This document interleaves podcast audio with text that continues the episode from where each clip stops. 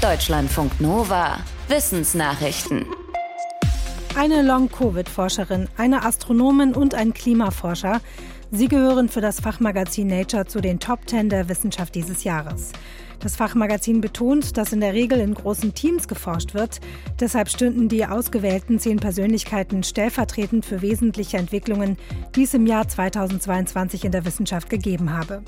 Dazu zählt die Forscherin Lisa McCorkle, die selbst an Long-Covid leidet und deshalb die Erforschung dieser Krankheit vorangetrieben hat. Der chinesische Forscher Yun Long Kao hat entscheidend dabei geholfen, die Veränderungen beim Erreger SARS-CoV-2 besser zu verstehen.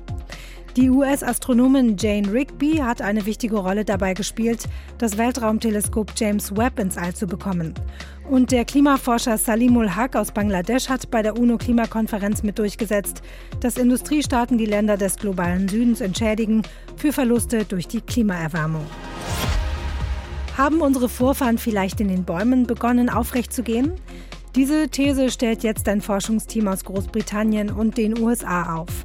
Bisher vermutet die Wissenschaft, dass der aufrechte Gang sich entwickelt hat, weil unsere Vorfahren durch Landschaftsveränderungen nach und nach von den Bäumen runterkamen, auf den festen Boden und dort dann immer häufiger auf zwei Beinen liefen. Das Team der neuen Studie hat deshalb eine bestimmte Schimpansenpopulation in Tansania beobachtet. Denn die Tiere leben in eher trockener Landschaft mit weniger Bäumen, also theoretisch unter ähnlichen Bedingungen wie unsere Vorfahren, bevor sie den aufrechten Gang entwickelten. Das Bewegungsverhalten der Schimpansen zeigte, die Tiere bewegten sich vor allem dann aufrecht auf zwei Beinen, wenn sie auf Nahrungssuche im Geäst der Bäume unterwegs waren. Diese Studienergebnisse gelten aber nur als Hinweise, denn die Vorfahren der Menschen können nicht mit Schimpansen gleichgesetzt werden. Während der Corona-Pandemie sind weltweit mehr Menschen gestorben als sonst. Die Weltgesundheitsorganisation WHO hat ihre Schätzungen dazu jetzt aber leicht nach unten korrigiert, nach einer genaueren Analyse. Demnach starben 2020 und 2021 rund 14,8 Millionen Menschen mehr, als ohne die Pandemie zu erwarten gewesen wäre. Im Mai war die WHO noch von rund 14,9 Millionen ausgegangen. Besonders betroffen waren laut WHO Länder mit mittleren Einkommen in Südamerika. In ärmeren Ländern sei die Übersterblichkeit nicht so hoch gewesen. Das liegt wohl daran, dass dort mehr jüngere Menschen leben, für die Covid-19 nicht so gefährlich ist. Auch die Zahlen für Deutschland wurden neu berechnet. Demnach lag die Übersterblichkeit für die beiden Jahre bei 122.000 Toten und nicht bei 195.000 Toten.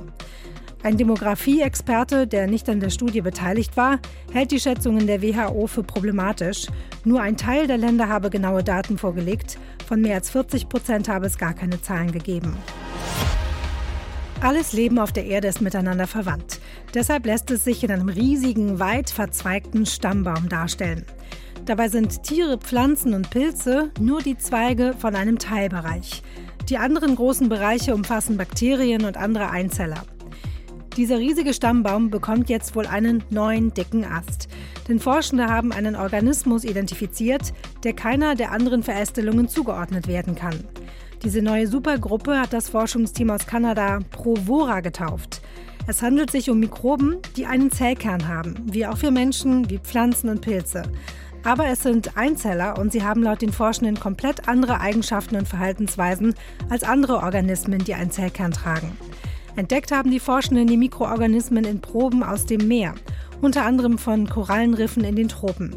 Sie nennen die Einzeller auch Löwen der Mikrobenwelt, denn die Provora haben eine räuberische Lebensweise. Sie ernähren sich von anderen Einzellern. Dieses neue Material könnte das bisher widerstandsfähigste der Welt sein. An der britischen Uni Bristol haben Forschende ein Material entwickelt, das nicht nur extrem hart ist, sondern bei ultrakalten Temperaturen noch stabiler wird. Normalerweise werden die meisten Materialien bei Kälte spröder. Dann nimmt ihre Biegsamkeit ab und sie zerbrechen und reißen leichter. Doch das neue Material gewinnt sogar noch an Widerstandsfähigkeit dazu, wenn es bei minus 253 Grad von flüssigem Helium umgeben ist. Die Forschenden berichten, dass das Material eine einfache Metalllegierung ist aus Chrom, Kobalt und Nickel. Wie widerstandsfähig ein Material ist, hängt von seiner Kristallstruktur ab.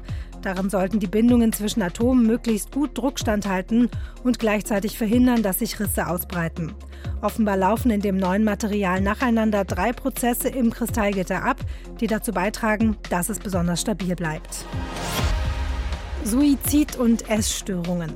Wenn Jugendliche TikTok nutzen, dann werden sie extrem schnell mit Inhalten konfrontiert, die gesundheitsgefährdend sind. Das zeigt eine Studie des Center for Countering Digital Hate, einer britischen Nichtregierungsorganisation. Für ihre Untersuchung haben Forschende in mehreren englischsprachigen Ländern TikTok-Accounts angelegt und sich dabei als 13-Jährige ausgegeben. Dann haben sie mit den Accounts Videos geliked zum Thema Körperbild und psychischer Gesundheit.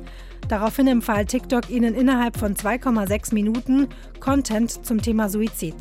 Nach acht Minuten wurden Inhalte zum Thema Essstörung angezeigt. Die Forschenden fordern, dass TikTok und andere Social-Media-Plattformen dringend besser kontrolliert werden. Und wenn sie bestimmte Sicherheitsstandards nicht einhalten, dann müssten die Plattformen dafür zur Rechenschaft gezogen werden. Deutschlandfunk Nova